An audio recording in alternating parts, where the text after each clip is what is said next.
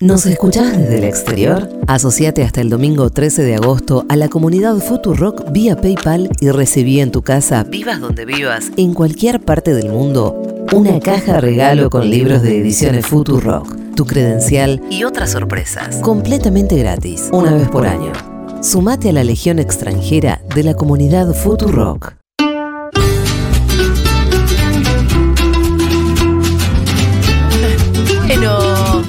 Así que obviamente, además hay un video, lo cual hace que todo sea mucho más morboso por parte de los medios de comunicación también que que con esto hacen hacen circo, Sí, claro.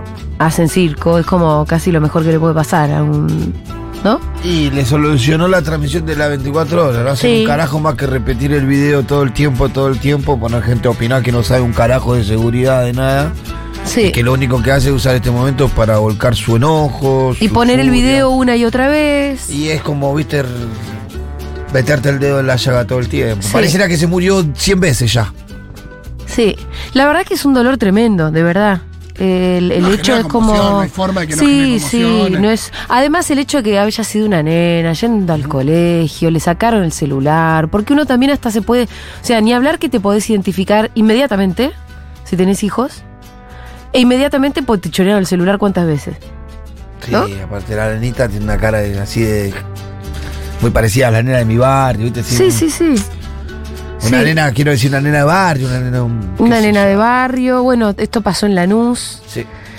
Bueno, Esto suspende que las campañas, porque obviamente la campaña en Lanús, tanto de Grindetti como de Julián Álvarez, son las que por lo menos yo vi que, eh, que Sí, es- suspendieron. ¿Hay un detenido de 14 años? Sí, ¿Estoy estaba- leyendo bien? Sí, y hay un prófugo. La nena muere Y el de un paro detenido confesó el hecho, dice. Claro, se golpeó y muere de un paro cardíaco. Un detenido de 14, lo cual también te lleva inmediatamente en discurso de bajar la edad de imputabilidad. O sea, es todo horroroso. Sí, de todas maneras. Todas las respuestas que se van a dar desde la política son siempre las respuestas más represivas, más horrorosas. Lo que sí es cierto es que, digo, son hechos que requieren respuestas. El tema Sí, es que sí. respuestas, ¿no? Sí, claro, obvio. que no, el pero- tema es ese, las respuestas son más complejas que lo que se suele dar. Las respuestas más efectistas son las más, la- las, las, em, las más efectistas, las más inmediatas, son siempre las más represivas y las que menos solucionan las cuestiones de fondo, ¿no? Claro, Por porque hay eso, pero tampoco ningunear el hecho, porque No, también. no, eh, obvio. No, no, el hecho es terrible hecho es y algo hay que hacer Por con esa situación.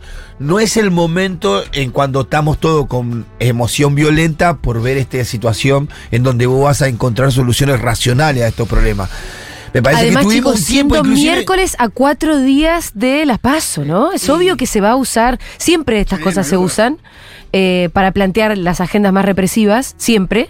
Pero justo ahora es directamente una agenda electoral, ¿no? Y eso es horrible. Yo qué sé, por ahí el hecho de que haya sido en un distrito que gobierna, en este caso Juntos por el Cambio, puede hacer que como quede como un poco trabada la situación a la explotación política del caso, ¿no?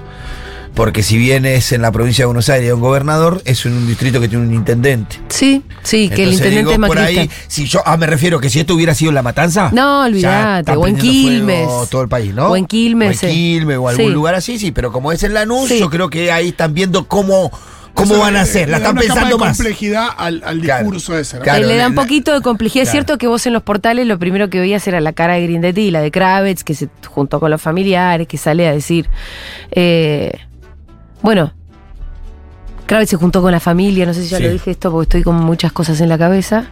Eh, Pero lo que digo es que frente a estas cosas, en general quienes copan eh, el escenario público y mediático eh, son las figuras de la derecha. Sí, sí, sí, Hay una sí. cosa ahí donde, La línea Bloomberg. donde eh, y, y sí, y porque a veces aparte no hay otra línea también. Y no hay- un- y además que no hay otra, ¿no? Eh, Eso. Que como, y- la- la- como que los sectores progresistas, el peronismo, las izquierdas, no tienen un planteo concreto en materia de seguridad. No, cuesta, les cuesta mucho. Y además lo peor de todo es que ante hechos como que conmocionan mucho a la sociedad, y este es posible que Y lo sea, fuerte, por sí. todos los elementos que tiene, lo más posible es que este sea uno de esos hechos que conmocionan. eh, y cre- crecen en la agenda y además que los medios fogonean y lo hacen crecer y demás, después se traducen en leyes Sí, sí. en leyes mucho más duras que no solucionan nada. Bloomberg es el caso más perfecto, ¿no? Claro. El secuestro de Axel Blu- Sí. Bloomberg se tradujo en un código penal que hoy además tenemos vigente. Y que es Y complicado. que es un cachivache. Que, pero además es un mal código penal, ¿no? Además de ser. eh, además de ser mucho más duro en cuanto a las penas y demás, terminó siendo un engendro, una especie de Frankenstein. Vos tenés delitos menores con penas peores. Eh, no tenés ni siquiera un código más o menos coherente en sí mismo. Y fue todo la ley de Bloomberg, ¿eh? Son días en los que, por ejemplo, Claudia Cesaroni no puede. No puede tuitear nada, ¿no? Porque la prende en fuego que, ante cada tipo de. Sí, de propuesta. de propuesta que tenga que ver con eh, ciertas contemplaciones en eh, el sistema penal juvenil, ¿no? Y No, no, sí, por eso digo, no son los momentos. Vos tú- eh, hay momentos para discutir y hay que aprovechar los momentos. Hay momentos en donde la seguridad, son pocos, pero hay, eh, desaparece del primer plano. Y es ahí en donde uno tiene que dar un debate profundo sobre qué hacer en la Argentina en materia de seguridad, qué hacer con los, con los, con los penales en la Argentina, de qué manera reinsertar a esas personas que pasan por ahí, de qué manera vos lo tomás antes. Al pie siempre digo lo mismo, hay como un vacío en la vida de los pibes que arranca con los, en los 13 años que termina a los 18 o 16, 17, 18 cuando el Estado tiene políticas para ese pibe. Pero en ese, en ese trayecto de la vida de un pibe de 13 años, el pibe a los 12 años termina la primaria, es difícil muchas veces que arranque la secundaria, a los 13 años deja el club de fútbol de donde jugó de chiquito. hasta los 13, claro. Y ahí queda ahí con la nada el pibe. Entonces, ¿cómo lo manoteamos a los pibes de antes para que no lleguen con 16 años todo cascoteado, habiendo pasado por mil adicciones y por mil hechos de violencia y estar metido en la delincuencia hasta el cuello, ¿no? Entonces digo, pero no es un momento efectivo para discutir eso después de un hecho como este. No hay manera de que vos saques una solución racional que no sea emocional y violenta. Sí, sí. Eso, y una respuesta represiva, inmediata, efectista. Eh, bueno, hoy es miércoles y los miércoles siempre tenemos algún invitado, alguna invitada que nos permite reflexionar, que nos permite eh, también hacer un recorrido de una vida militante, una vida inspiradora. Y en este caso le voy a pedir que se acerque al micrófono y le voy a dar la bienvenida a Maru Bieli. Le vamos a dar un aplausito. Bueno, Maru es eh, legisladora porteña, pero antes que nada es docente, es socióloga y también es precandidata a legisladora porteña por Unión por la Patria. Eh, bueno, bienvenida Maru, ¿cómo estás? Gracias, Julia. Gracias Bien. por haber venido. No, gracias a ustedes. Lo primero que te pido es obviamente una reflexión sobre esto mismo que estamos hablando, porque medio que es inevitable, ¿no? También. Sí, la verdad que muy duro, ¿no? Lo que pasó y creo que es parte de lo que lo que decía el Pitu, que bueno, requiere respuestas mucho más complejas Sí. de lo que amerita también una situación como la que vivimos. Pero creo que, digo, esta es eh, la punta de un conflicto que tiene un montón de otros sucesos que atraviesan la Sí. vida de los pibes diariamente, que requiere no solo cuestiones de resolver problemas de fondo, sino también darnos como fuerza política un debate sobre el rol de la seguridad en los barrios, Sí. ¿no? Bueno, vos sos una gran conocedora de los barrios, tu principal militancia está en la 31. Así es. Ahora vamos a hacer un recorrido un poquito más, eh, más detallado de cómo llegaste ahí, de lo que hiciste ahí, de lo que todavía haces. Eh, para vos, ¿de qué, qué- qué es lo que tendría que pensar? de- ¿Pensarse desde el peronismo o desde los progresismos para resolver las cuestiones de seguridad? A ver, eh, acceso a Sí. derechos para, para los pibes sin duda y después una presencia policial que permita prevenir el delito. Sí. Nosotros necesitamos prevenir el delito en la ciudad de Buenos Aires. Hace poquito murió en Fátima una vecina de 35 años, también en un episodio similar. De así un robo en motochorros. Sí, o- exactamente. De pibes del barrio. Sí, sí, del mismo Conocidos barrio. Por, por el propio barrio, ¿no? Sí. Que después, para el propio barrio, terminan siendo los pibes señalados, eh, a los que nadie supo cómo acompañar, Sí. cómo darle respuesta. Puesto que decía el Pitu es clave, las organizaciones sociales también tienen un límite a cierta edad de los pibes. Sí. Los acompañan en su trayectoria, hacen fútbol, están. Y después Y hay quedamos momentos sin donde. respuestas, sí. ¿viste? ¿Cuál es el momento en el que se te quedas sin respuestas? Yo creo que es cuando se termina la primaria, Ajá. los 12 Sí. años. A los 12 ya no. 12, Sí. 13. Termina la primaria y el otro año los que están en un club terminan en el club los Exacto. varoncitos. Es, es como dos momentos muy clave Sí, de la vida sí. de un pibe. Y porque además también el- el- las redes de comercialización de drogas tienen Sí. respuestas muy rápidas y efectivas para esos pibes. Sí. Para reclutarlos, para dar, para venderles. Para reclutarlos para que vendan. Sí. Para que sean el último eslabón de una cadena que luego termina siendo ¿no? la, la policía yendo contra Sí. ellos y no al foco y al fondo de los problemas. Y después, lo que digo, esto hay que complementarlo también con... Nosotros en la ciudad de Buenos Aires tenemos 29.000 efectivos, tiene la policía de la ciudad. No están en Fátima. No. No están. No se los ve. Si tuviéramos, el otro día se hacía la cuenta, ¿no? Bueno, 29.000 dividido las 12.000 manzanas aproximadamente Sí. que tiene la ciudad de Buenos Aires, te da razón de dos policías por manzana en toda la ciudad. Sí. ¿Están? Y no están. hay, hay unos barrios donde no. Hay barrios en donde no, claramente no, no, no merecen ser cuidados para quien gobierna la ciudad, ¿no? Y, y ese es un problema también y creo que ahí tenemos que, que hacer foco.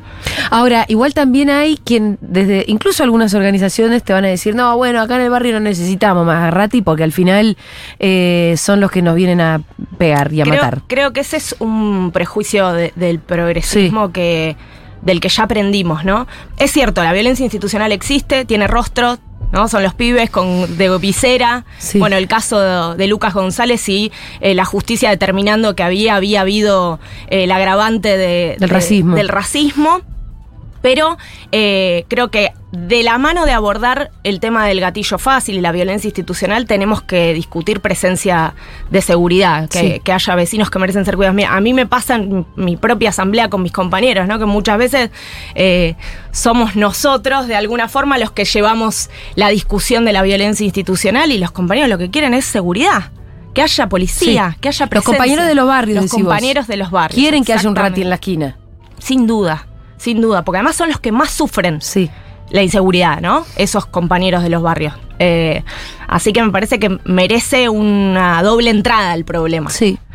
Bueno, vos, eh, hay una historia que me contó Carlitos Figueroa, eh, que es que vos fuiste a la ex ESMA en el acto en el que se recuperó la ESMA, en el famoso Sí. discurso en el que Néstor pide perdón en nombre del Estado. Sí, Fuiste con tu viejo, sí.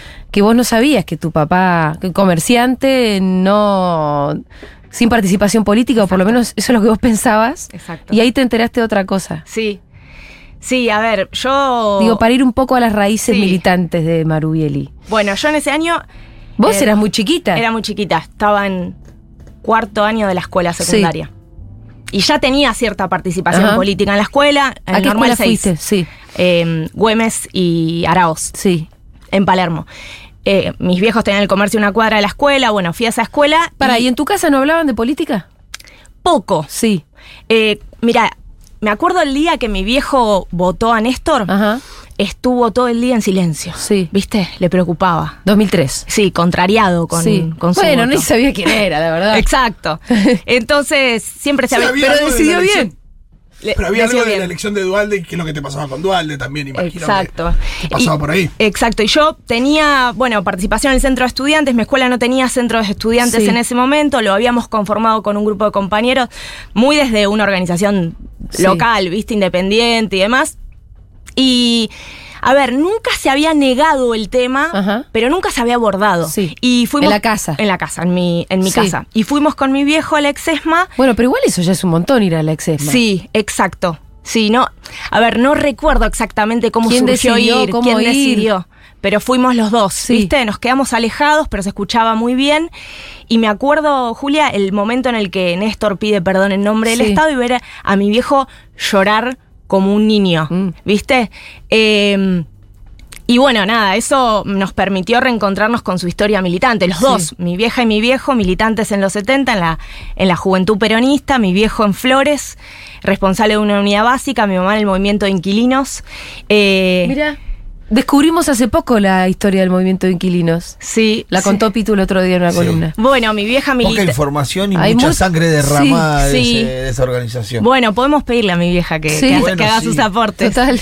Eh, y, y fue poner arriba de la mesa su experiencia. ¿Viste? Yo creo que le O sea, pasó. vos no sabías que tu papá había militado en los 70. No, Y te enteraste que había sido responsable de la JP en Flores. Sí, correcto. Sí. Y que bueno, obviamente algo había porque mis viejos en el 76 tienen a mi hermano Sí. y rápidamente se van de la ciudad. Ellos vivían con un compañero que, que, fue- que lo chuparon, digamos, y se fueron a vivir a Mar del Plata hasta el 80 y pico. Algo había, ¿viste? Sí, no es que estaba sí. completamente negado, pero bueno, fue empezar. Yo creo que, que lo que le pasó a muchos sobrevivientes de esa generación, que fue con, con el llamado de Néstor, el reconocimiento de Néstor, que Néstor pida perdón, Mm. que sea carne, carne Sí. de una generación, fue como pasar de, de, de la culpa que sintieron muchos de los que sobrevivieron al orgullo, Mm. ¿no? De sentirse parte, al poder eh, hacer ese traspaso de contarle a los hijos Claro. la experiencia Por eso del silencio a, al relato. Al relato, exacto. Al relato de la cotidianidad Sí. militante de esa época también, viste, de lo que implicó, del no haber faltado a ninguna marcha, el haber estado. Y bueno, por supuesto, ese relato siempre va a estar acompañado del dolor de esos compañeros de ellos que, que ya no están. Pero fue realmente un antes y un después ese día, Sí, ¿viste? sí. Eh, en, en la mesa familiar y en traer esa experiencia de mis viejos a la mesa familiar. Y vos igual ya militabas un poco en el centro de estudiantes, me sí, contaste. así es. Y no- pero no entendés bien de dónde te, vino esa voluntad. Porque Pero aparte... Evidentemente la mamaste de tu viejo. Hay al- bueno, sí, Pero no fue explícito. No. Pero aparte otra cosa te quiero decir, no... Cuando vos empezaste a militar el secundario, no había una referencia política No. clara. Mirá, yo hice el No secundario. Yo soy egresada 2000 de la primaria, entonces mi secundario fue 2001-2005, Sí, ¿viste? sí. O sea, yo entré a la secundaria con De la Rúa yéndose. No, claro, un desastre. no tenés en quién... Y terminé la secundaria con Néstor pagándole al fondo. Sí, Esos años de mi secundaria fueron quizás, viste, los más abrumadores en términos de transformación en, en el país. Nos pasó Cromañón también, yo estaba en cuarto año.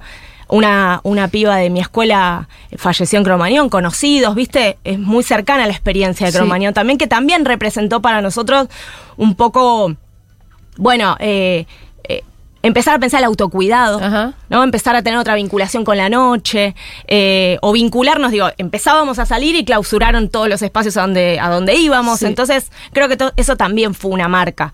Además de, de, bueno, de la militancia en el centro de estudiantes, que la recuerdo como algo muy lindo, porque la rectora de, de- del Normal 6 en esa época era mujer de Milico. Ah, mira. Entonces, viste, para nosotros hacer algo los 24 era todo a una batalla, Sí, viste, sí. esas primeras batallas que das contra la autoridad, eh, que fueron, que fueron de, de mucho aprendizaje, digamos. Em, ¿Y cuando terminaste la escuela? Terminé la escuela, empecé a estudiar Derecho y Sociología, las dos así en paralelo, dejé Derecho rápidamente. Eh, y en Sociología, en, el primer, en las primeras materias, un compañero de la facultad me dijo, ¿por qué no te venís a dar apoyo escolar a Zabaleta?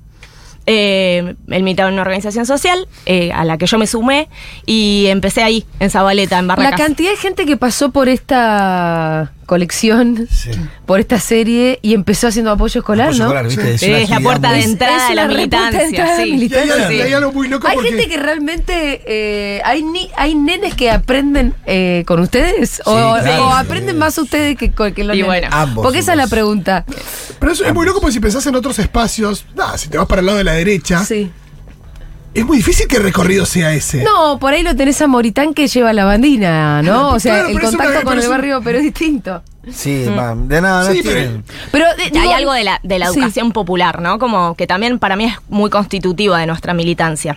De esto de la cabeza piensa donde los pies pisan, Sí. ¿viste? Yo creo que eso fue medio definitorio también de, por ahí particularmente nuestra trayectoria, que no es que empecé a dar apoyo escolar y, y lo hice en el kirchnerismo, ¿viste? Sí. O sea, era una organización social sin... eh, ¿Cuál? eh, la poderosa Ajá. sin pertenencia partidaria, muy chiquita, no es la poderosa de hoy, ¿no? Sí. O sea, es una poderosa Era que... un germen casi sí, de la, la- la organización que exacto. conocemos hoy. Ahí en Zabaleta, que es donde se fundó la organización. Y ahí desde Zabaleta, un poco para pensar la expansión de esa organización, es que yo me voy a la 31, otros compañeros se van a Fátima, bueno, y empezamos a hacer crecer eh, la, la organización. Pero, Ex- eh, como, como expandiéndose Expandiéndonos. desde Zabaleta para otros lados. exacto. A mí me tocó la 31, Sí. ahí en el fondo, Manzana 14. Ahora, yo te quiero preguntar, quiero hacer doble clic acá. Porque, como te digo, un montón de gente que pasó por acá fue, hizo apoyo escolar, por lo general lo pasamos un poco de largo, pero como es de verdad Sí. siguió siendo tu tema. Sí. La cuestión de la educación, porque ahora además vamos a llegar a eso. Vos fundaste un instituto de formación docente, Sí. después en la 31, que sigue existiendo y que es re importante, ¿no? El Dora Costa que le dicen el Dorita. Eh, ¿Qué sacás de esa experiencia? ¿Por qué se parte desde ahí? ¿Hacia dónde se parte? Y como te digo, ¿qué es lo que te deja a vos? Y también qué es lo que le deja a los nenes. A ver, yo creo que es toparse de Sí. frente con otra realidad, con una realidad, es sentir que, que la política tiene sentido, viste, que lo que haces es realmente importante, Sí. que es poder acompañar esas trayectorias educativas. Yo, viste, rápidamente empecé a laburar con adultos en educación.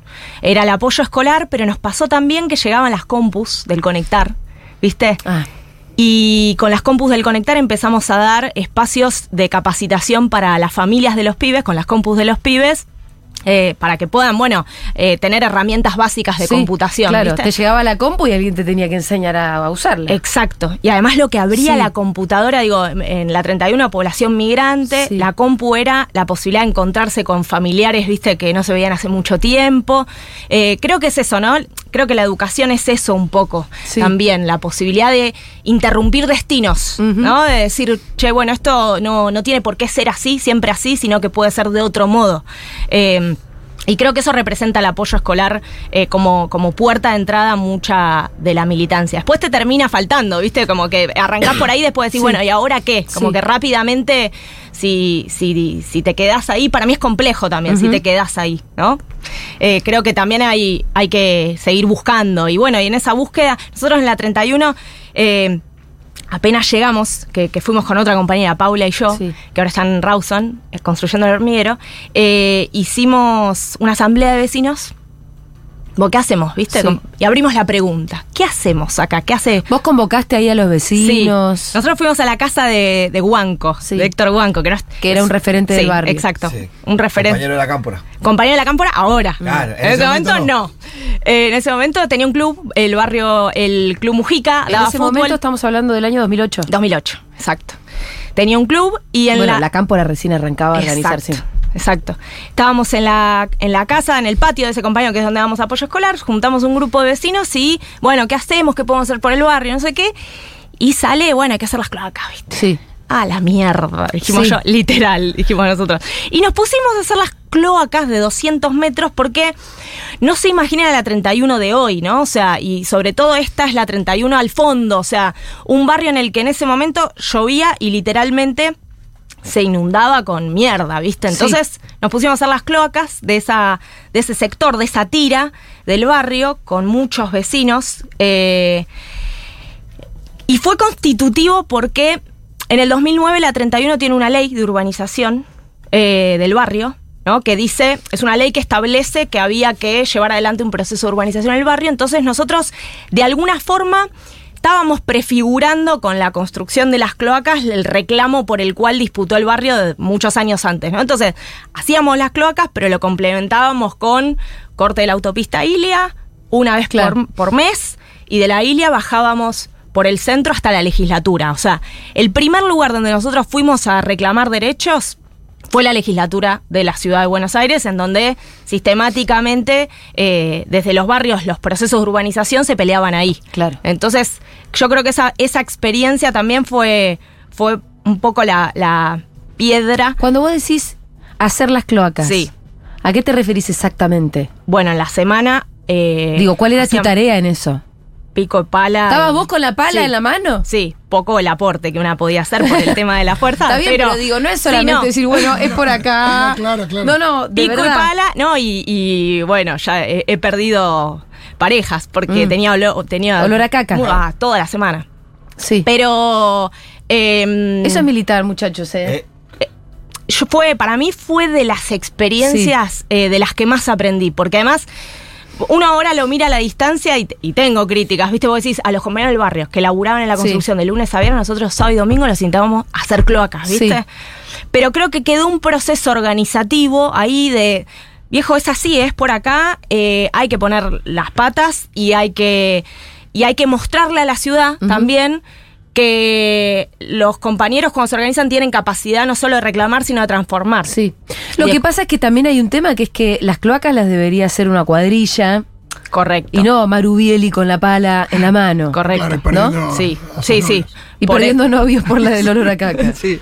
sí, sí, por supuesto. Por eso te digo que el complemento de eso era ir a discutir esto mismo, Sí. ¿no? Y no quedarnos, si nos hubiéramos quedado Sí. solo haciendo cloacas sin discutir proceso de urbanización, recursos de la ciudad para los barrios, hubiera sido un problema. Claro. Y cuando, cuando estabas ahí en, en esa, en ese recorrido después de la Ilia hasta la legislatura y llegabas a la legislatura, ¿te imaginabas del otro lado, adentro? No, jamás. Nunca. No, nunca. No, no, no, jamás. De hecho, Eh, es muy bueno porque cuando. Después fui, obvio, a, a visitar compañeros, a visitar a Paula y demás en el transcurso, pero eh, claro, la, la gente de seguridad no me quería. Hay dos o tres que son los mismos, ¿viste? De aquella época. Sí. Eh, y cuando me vieron estar como legisladora, dijeron. Ahora, "Acá, ¿qué- claro. ¿qué, qué pasó? ¿Qué haces acá? Pero ¿por qué no te querían los guardias? y éramos bastante jodidos. Éramos. Porque siempre- sí. Porque había un Te proceso. conocían la cara de estar rompiendo las pelotas ahí en la puerta. Sí, sí, sí.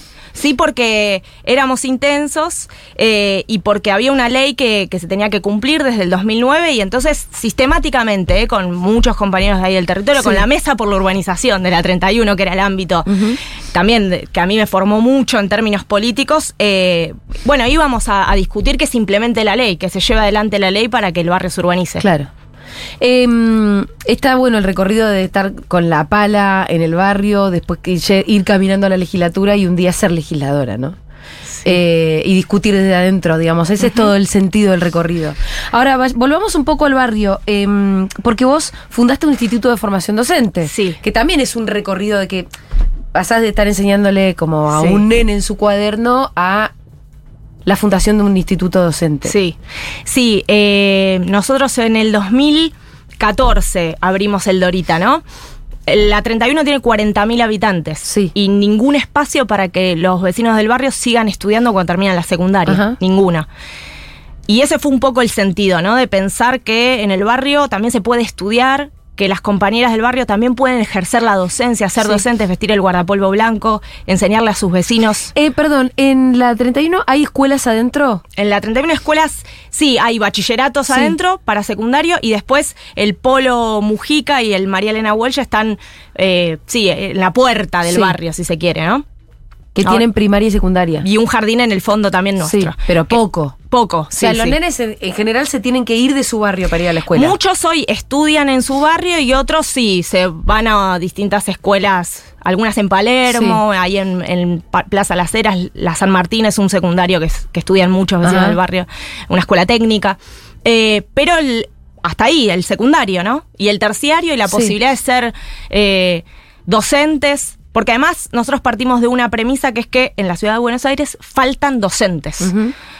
Recordemos, la ministra Soledad Acuña quiso cerrar los 29 institutos de formación docente. Nosotros le abrimos uno más. Decimos, nosotros somos el número 30 porque faltan docentes que quieran ejercer la docencia y porque además nos parecía sumamente importante que sea adentro del barrio, en el fondo donde hicimos esas Sí. cloacas, ¿viste? Bien en Sí. el fondo. Incluso hay muchos vecinos del barrio que dicen, no, al fondo me voy a ir a estudiar. Sí, al Claro, fondo. Al fondo sí. también puedes estudiar.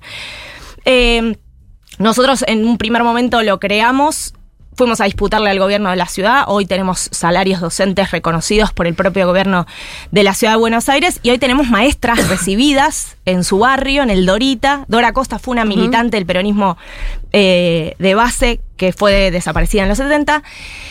Y, viste, para mí es muy importante porque no solo estudiar en el barrio te permite eh, las condiciones materiales para hacerlo. O sea, nosotros tenemos un espacio de cuidado para las hijas de las compañeras, eh, el hecho de no viajar, de no volver a las 11 de la noche al barrio, Claro. sino, sino eh, lo que representa simbólicamente, ¿no? Que para los pibes de hoy en día eh, tienen vecinas que son maestras. ¿viste? Que visten ese guardapolvo blanco. Sí. Eh, eso configura también ot- otro barrio para nosotros, ¿viste? Otras también está esta idea posibilidades. de que uno lo ve y también muchas veces se ve hasta en las películas y demás, la idea de, de una suerte de salvador que viene de afuera Eso. y que cualquier tipo de, de salida va a venir de afuera, de una mano que te- alguien te tienda y nada, puede estar al lado tuyo Al también. lado. De hecho, es lo que pasó durante la pandemia, ¿no? Nuestras compañeras eh, egresadas y estudiantes del Dorita fueron las que asistieron a muchos pibes que habían quedado desconectados con la escuela durante, durante la pandemia. Y me parece que el Dorita, digo, eh, el hormiguero que... que ¿Cuántas eh, docentes forma el Dorita? hoy están estudiando 120 vecinas. Ah, una bocha. ¿Y cuántas se reciben por año? Eh, bueno, nosotros tenemos dos camadas, tres camadas de Sí. recibidas, 25, 26 Ajá. compañeras, ¿no? Hay que hacer todo ese Porque, es- claro, es largo, son Sí, tres años Cuatro o años. Cuatro. Cuatro años de estudio con prácticas, residencias y, y además nosotros, obviamente, desde cuando se disputa lo público desde lo popular, Sí. Tenés que tener la mirada muy atenta de no resignar calidad académica. ¿viste? Claro, De- de- entonces, claro.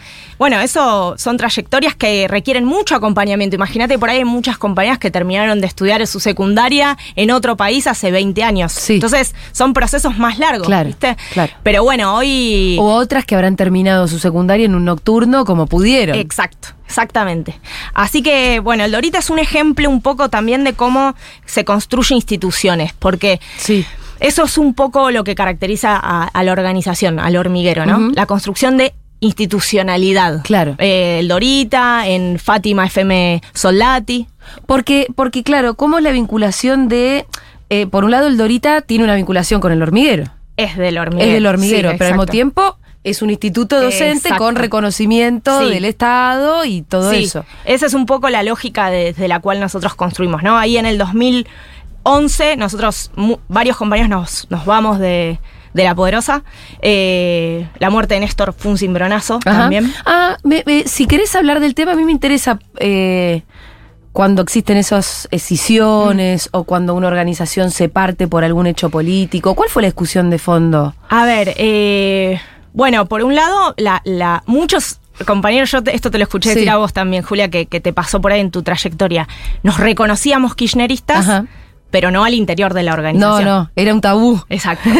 y nos pasó con la muerte de Néstor que muchos fuimos juntos Sí, a la plaza, sí. ¿viste? A llorar a mares, además. Sí. Y capaz la lectura orgánica Sí. no había sido la misma, Claro, de claro. decir, che, bueno, acá está pasando algo. Eso por un lado, y después quizás algunas cuestiones más del orden de lo metodológico, ¿no? Yo tengo igual los mejores recuerdos de Sí. La Poderosa, fue una Y escuela de la militancia Y para además mí. imagino que hoy te cursás con compañeros y Nacho son- Levi, un montón de claro, compañeros y que, y que- de los- los que aprendí un montón, Sí. ¿viste? Eh, pero bueno, en ese momento decidimos tomar nuestro camino eh, y construir la herramienta nuestra Sí. organizativa, que fue el hormiguero. Éramos Pero re perdón, poquitos. además ahora la poderosa está militando para la candidatura de Juan Grabois Sí. muy claramente. Sí. Nos volvemos a encontrar, muchachos. Y cuando las papas queman ni te digo lo que nos volvemos a encontrar. No, ni hablar. Ni te digo. Totalmente. Así que, bueno, 15, 20 compañeros eh, co- construimos el hormiguero, do- año 2011. Tampoco fue que nos fuimos de la poderosa y rápidamente nos insertamos en el kirchnerismo en términos orgánicos, Sí. ya nos reconocíamos, pero digo, también creo que en ese momento tampoco estaba claro en lo que en su momento era el Frente para la Victoria, sí. un proyecto de ciudad. Total. ¿No? te- ahora, después te voy a preguntar si ahora está claro. Ah, sí. Después hablamos de eso, pero en ese momento- Además también había mucha, una militancia muy silvestre, ¿no? Como Sí. que surgían cositas por todas partes. Y no era que te recibía Néstor en el despacho de la Casa Rosada, ni que vos ibas a recibir fondos Ahora ya para. estás adentro, digamos, ¿Entendés? claro. O que ibas Sí. a recibir fondos para hacer tu militancia. Era como que. Sí, tal cual. Sucedía, ¿no? Y, y nosotros. Con una referencia política. Exacto. Pero no con una vinculación directa. Y nosotros con un anclaje muy de la ciudad. Sí. Muy en la ciudad, muy de, de discutir eh, cuestiones que tienen que ver con lo local, ¿viste? Entonces eso también eh, quizás generaba eh, mayor distancia con lo que en ese momento representaba el Frente para la Victoria. Sin embargo, obviamente, 2012, 13, ca- bueno, ya nos fuimos acercando. Sí. Eh, te mencionaba Paula, que es- nos vinculamos a través también de lo que ella laburó en la, en la legislatura en su momento. Con el Sí. Pitu también, nos hemos encontrado. El Pitu se- está, está en todas, el Pitu. El diploma, Sí, digo, ¿no? sí. Ah, Cuando se recibieron algunos de profesorado, Sí, estamos, sí, sí, así es. Eh, en su momento hicimos eh, algunas experiencias, villas al frente, habíamos armado con compañeros más rojitos que el Pitu era- éramos en ese momento. Eh, pero participamos de ese armado, después hicimos una ciudad más justa, que era también como un- que también vino el Pitu, una Sí. iniciativa para pensar agenda de ciudad. Eh, mientras íbamos construyendo instituciones, ¿no? El Dorita, una escuela de adultos en Rodrigo Bueno, eh, una radio, FM Soldati en Fátima, eh, la 91.3. Sí. ¿Cuántos años lleva ya la radio? Y 2012 es la radio. Sí, sí. Lleva tiempo. 11 años, un montón. Eh, Y ahora hay, tenés 11 instituciones Sí. educativas. o- 11 instituciones, no Sí. todas Ah, educativas. ok, En general. Está Abriste, abriste más instituciones educativas que el gobierno de Sí, Macri. sí. sin duda. Ah, sin duda. Manu, Eh, sola. Sola con No, no, con un montón de Ah, por compañeros. supuesto, Eh, no, esto, la radio, ¿no? Y, y de la radio también, eh, ahí en Soldati, que, que hoy en día se preguntan quién es el intendente de Soldati, Sí, ¿viste? sí, sí. Es re importante. Le encanta ese chiste al Pitu. Eh, bueno, Van bueno. a Soldati y preguntan por el intendente. Y, y para nosotros tiene un valor muy importante que barrios que tienen ese nivel de desprecio por parte de la ciudad tengan sus propios medios de comunicación, ¿no? Que transmitimos acá chispas, el Sí. cura tiene un programa y es muy territorial y barrial y representa las voces de, de los compañeros. Una radio además que en el último tiempo se ocupó también de generar una red de conectividad, soldati conectada, que hay Iba a que... decir, la, la Sí. conectividad también. Exacto, para, para garantizar wifi. Pasa esto también, Julia, viste que en los barrios, los servicios públicos, en los barrios populares, los servicios públicos terminan siendo muchas veces más caros y de Sí. peor calidad. La garrafa por el gas y conectividad Sí, termina sí. siendo una estafa muchas veces, ¿viste? Un Sí. servicio de bueno, mierda. cuando se preguntan, ay, ¿por qué tienen DirecTV? Porque no pueden tener otra cosa. Exacto, exacto. Es carísimo. Y Y es carísimo. DirecTV. Entonces ahí la construcción de, de la red, de Soldati Conectada, saliendo de la lógica de cliente eh, o consumidor y, y pasando una lógica más de asociados, ¿viste? Y después otros espacios por fuera de los barrios, Vuela el Pez, Centro Cultural Sí. de la Ciudad de Buenos Aires, también es del hormiguero. También ahí nos dimos como una lógica de salir a disputar el sentido en otros barrios de la ciudad. Más clase media, Sí. ¿no? Y para mí hay algo de la construcción de institucionalidad, que es un poco una marca nuestra, que no es ni mejor ni peor que otras militancias, pero que funciona en algunos sentidos muy bien, ¿viste? Para mí eh, eh, la construcción de institucionalidad de procesos es medio un antídoto contra la ansiedad. Ajá. ¿Viste? O sea, tenés que. Es método, Sí. eh, son discusiones de, de donde ves los resultados quizás al tiempo, Claro. dos, tres años, que requieren eh, de mucho compromiso. Son escuelas de gestión también, ¿viste? Porque estás gestionando lo- desde lo comunitario y eso también muchas veces te aporta cuadros para después tener responsabilidades en términos institucionales Sí. en, en la política. Eh, te permite tener una discusión sectorial porque para la política muchas veces discutir cultura, ¿desde dónde lo haces? Bueno, nosotros lo hacemos desde un Claro, centro cultural, claro. ¿viste? O lo hacemos desde una radio, lo hacemos desde instituciones eh, educativas. Entonces, creo que si pensamos lo comunitario y la construcción de lo comunitario para ampliar lo, lo público, desde otra lógica, también nos permite ampliar la llegada de la militancia política desde otro lugar, ¿viste? No solo desde la básica, que es muy, muy, muy Sí. valiosa, sino desde otros espacios. Bueno, militante político es el que eh, gestiona el centro cultural donde vas con tus amigos a disfrutar la noche, militante político es el docente que da clase en la 31, militante político es el comunicador que, que labura en la radio. Creo que interpela. También desde otros lugares, construye otros puentes eh, en esta ciudad, que es tan necesario, ¿no? Construir otros puentes. Maru, vos sos de, mm, te voy a ser honesta con esto, de, de las legisladoras que uno dice se merece el lugar en el que está porque por, por una construcción militante absolutamente real, eh, por esto que decías vos, bueno, por toda esta historia que contás y porque además también por la representación sectorial de ciertos eh, idea de que- sectores, territorios, problemáticas concretas, soluciones que vos montaste, no para ser legisladora, sino por las necesidades existentes. Sí, la idea de también de estar de- afuera de Sí. la legislatura reclamando y dando ese paso, ¿no? y en También- algún momento entrar, ¿no? Y las personas que están ahí afuera reclamando, eh, probablemente sean la- las, las que más entienden eh, cuáles son esas necesidades cuando están adentro, Totalmente. Ahora bien, muchas veces da la sensación cuando uno está. Yo laburé adentro de la legislatura, también lo puedo decir desde afuera y desde adentro, que muchos, incluso del espacio del peronismo porteño, hay, están ahí y que en- durante mucho tiempo fueron funcionales un poco, en definitiva, al proyecto macrista. O por desidia, o porque votaron leyes que eh, formaban parte de esos negocios que en definitiva hacen todo el tiempo desde el macrismo.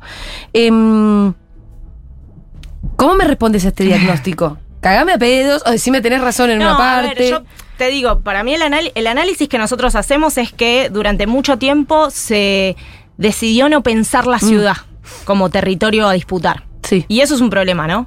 Porque si se piensa solamente desde el aporte de los votos para un proyecto nacional, hay algo que está subrepresentado. Claro. Y no vas a llegar nunca. Y no vas a llegar nunca. Y creo que en los últimos años sí hubo un giro en la fuerza Ajá. política de poder pensar una agenda local. Sí. Eh, y que ese es el mayor aporte. Yo creo que, y esto lo discuto al día de hoy con muchos compañeros, de todas formas yo creo que en los últimos cuatro años, digamos, por lo menos te cuento lo que viví yo Sí, sí. desde la legislatura también. Nosotros tenemos un bloque de 19 legisladores que ha votado siempre en consonancia Ajá. con un proyecto alternativo de ciudad Sí. en las antípodas del PRO. En los últimos cuatro años no hubo de esto de. Nada, cero. Pero reconoces que antes sí, de- Sí, claro. había mucho Sí, de. y también reconozco que antes había Eh. muchos compañeros peleando por una lógica distinta Sí, al interior del espacio, ¿no? Eh, pero creo que tiene que ver más con la concepción de, de cuál es la tarea de la militancia y de la política en la ciudad eh, que otra cosa, ¿no? Esta discusión que para mí no es antagónica, no hay un antagonismo a empezar, no, bueno, pero acá eh, en la ciudad se disputa lo, lo nacional, entonces eh, la gente vota por lo nacional. Entonces la ciudad queda como relegada a un segundo Sí. pla- plano en la, en la discusión pública. Y yo creo que nosotros no podemos ser espectadores pasivos de esa afirmación. No, porque además vos viste todo lo que pasó, pasaron estos años en la ciudad, digamos. El proyecto macrista en la ciudad no es que eh, se quedó en hacer unas bicisendas y, Sí. y- y un poco. No, no, el proyecto fue un proyecto inmobiliario muy serio. Total. Y te digo dos cosas más, porque para complementar lo que, lo que decía. Sí. Por un lado, eh, construir agenda local no es negar nuestra identidad, porque hay muchos compañeros que también por ahí a veces, en, este- en el afán de construir proyecto local, creen que en realidad eso es poner abajo de la mesa nuestras referencias, disfrazarnos de un poquito Sí. más. No, no, no. O sea, somos, nosotros tenemos que reconocernos Sí. kirchneristas. eh, y, y eso no, no va en detrimento de, de construir una agenda local. Eso por un lado, me parece re Sí. importante, ¿viste? Porque si no, a veces pareciera ser que eh, construir un proyecto para la ciudad hay que negar de dónde uno viene hacia dónde uno va. Y eso es un error para mí. Y por otro lado, eh, creo que nosotros tenemos la responsabilidad desde la legislatura, desde los lugares que tenemos, de justamente que los porteños y las porteñas identifiquen en problemas demandas y que algo que hoy aparece como to- totalmente naturalizado se ponga arriba de la mesa. Para mí Costa Salguero y todo lo que pasó con Costa Salguero es un muy buen ejemplo de eso. Sí. Porque pasaron 30 años de concesión, ¿no? Se vencía la concesión de un espacio que yo tengo 35, muchos de nosotros no- ni siquiera nos imaginábamos con que ahí eso había sido un balneario público y lo que se podía hacer de- eh, en ese espacio, dos hectáreas de cara al río. ¿Y qué sucedió? Bueno, eh, en el 2019, los legisladores de Martín Lustó, lo voy a decir nuevamente, decidieron vender ese predio. O sea, se terminaba una concesión de 13 años y lo mejor que se les ocurrió fue Venderlo. vendamos. Y nosotros, nuestra fuerza política, y desde el PJ también y demás, construimos ahí una demanda y articulamos una demanda. Futurock tuvo un rol Sí, re total. importante. Nos involucramos muchísimo, con ese parque. 53 mil firmas juntamos. Y más allá de los resultados, que igual yo creo que hoy lo que va a pasar ahí es mucho mejor que lo que ellos hubieran hecho sin nuestra presencia, ¿no? Y sin nosotros ¿Qué insistiendo. es lo que va a pasar al final? Bueno, ahora inauguró, ahora Jorge Macri hace Sí. poquito, un pedacito de verde y sobre todo se montaron sobre nuestra agenda, ¿no? De decir, bueno, no, ahí va a haber un gran Va a haber un parque. público. Después te hacen la torre Después igual, la torre ¿no? va a estar. Pero sobre todo me parece que lo que nosotros hicimos con eso fue dar una disputa del Mm. sentido, ¿no? Como de, de cuántos eh, oyentes de Futurock quizás no se habían preguntado nunca No. por el río, por el Total. acceso al río, por la costanera. Bueno, imponer esa agenda es parte de lo que me parece estamos tratando de hacer y está tratando de hacer nuestra fuerza política hace años. Eh, está bueno que no nos haga sentir muy perdedores sobre lo de Costa Salguero, como por lo menos algo No, quedó, ¿no? Recontra, para mí, re- eh, en la discusión del, imagi- de- del poder imaginarnos, del correr, viste, como los límites de lo posible, del imaginarnos, del poner en agenda discusiones locales. Nosotros tenemos que discutir, oigo, es esto que vos decís. Eh, cuando se discute alquileres, cuando se discute las dificultades que hacen a la vida cotidiana, tenemos que poder incorporar que gran parte de eso está definido por la- el gobierno de la ciudad de Buenos Aires, ¿viste? Sí. Y, y bueno, esta área de la militancia y de la fuerza política, que el resto de los vecinos de la ciudad interpreten que ahí hay responsabilidades locales. Me parece muy importante que, que Santoro haya tomado la cuestión de los alquileres como una de las eh, de las banderas principales o de los ejes principales de la campaña, porque es el drama que estamos viviendo en la ciudad de Buenos Aires, en, en el resto del país también, pero acá, que si se te llega a vencer el alquiler, no sabes Sí, es, es ¿Qué vas a hacer? Es, muy tremendo. Sí. Y que tiene que ver también con las decisiones que, que tomen eh, quienes estén go- gobernando la ciudad de Buenos Aires. Sin duda. Que además. eh, Porque el laissez-faire termina generando que Airbnb gane todo o que el negocio inmobiliario, la especulación inmobiliaria tenga un montón de viviendas vacías. La verdad que si el Estado no se mete, cagaste. Y además, Julia, eh, o sea, en los últimos 10 años se vendieron y, y o concesionaron Sí. 450 hectáreas Sí. de tierra en la ciudad. Y yo creo que gran parte de esas hectáreas se podrían haber puesto también para resolver el problema de los alquileres, ¿no? Y Leandro está planteando la necesidad de tener un parque público Mm. de alquileres que de alguna forma, junto con otras medidas, porque no es un problema Sí. sencillo de resolver, pero de alguna forma te permita regular un poquito el precio de los alquileres, obviamente regular el alquiler temporal, obviamente hacer algo con las más de 240 mil viviendas vacías que tiene la ciudad de Buenos Sí. Aires. Creo que es una batería de, de políticas que hay que llevar adelante y que son gestión de lo local, digamos. Sí, gestión de lo local, totalmente. Eh, Maru, ¿por qué mm, viste que hay todo un sector eh, tal vez que quiere darle el voto a Santoro en la primera vuelta, pero en la paso tiene ganas de que Lustó le gane a Macri? Y bueno, ustedes están tratando de pelear Sí. contra ese voto táctico. Sí. Yo creo que ese es un voto de la resignación. Sí. y creo que no es tiempo de resignarnos a nada. Eh, yo creo que hay que sacarnos de la cabeza la idea de que no podemos ganar la ciudad de Buenos Aires nunca. Creo que meternos en un balotaje con Jorge Macri nos pone muy competitivos. Es mejor que el balotaje con Lustó.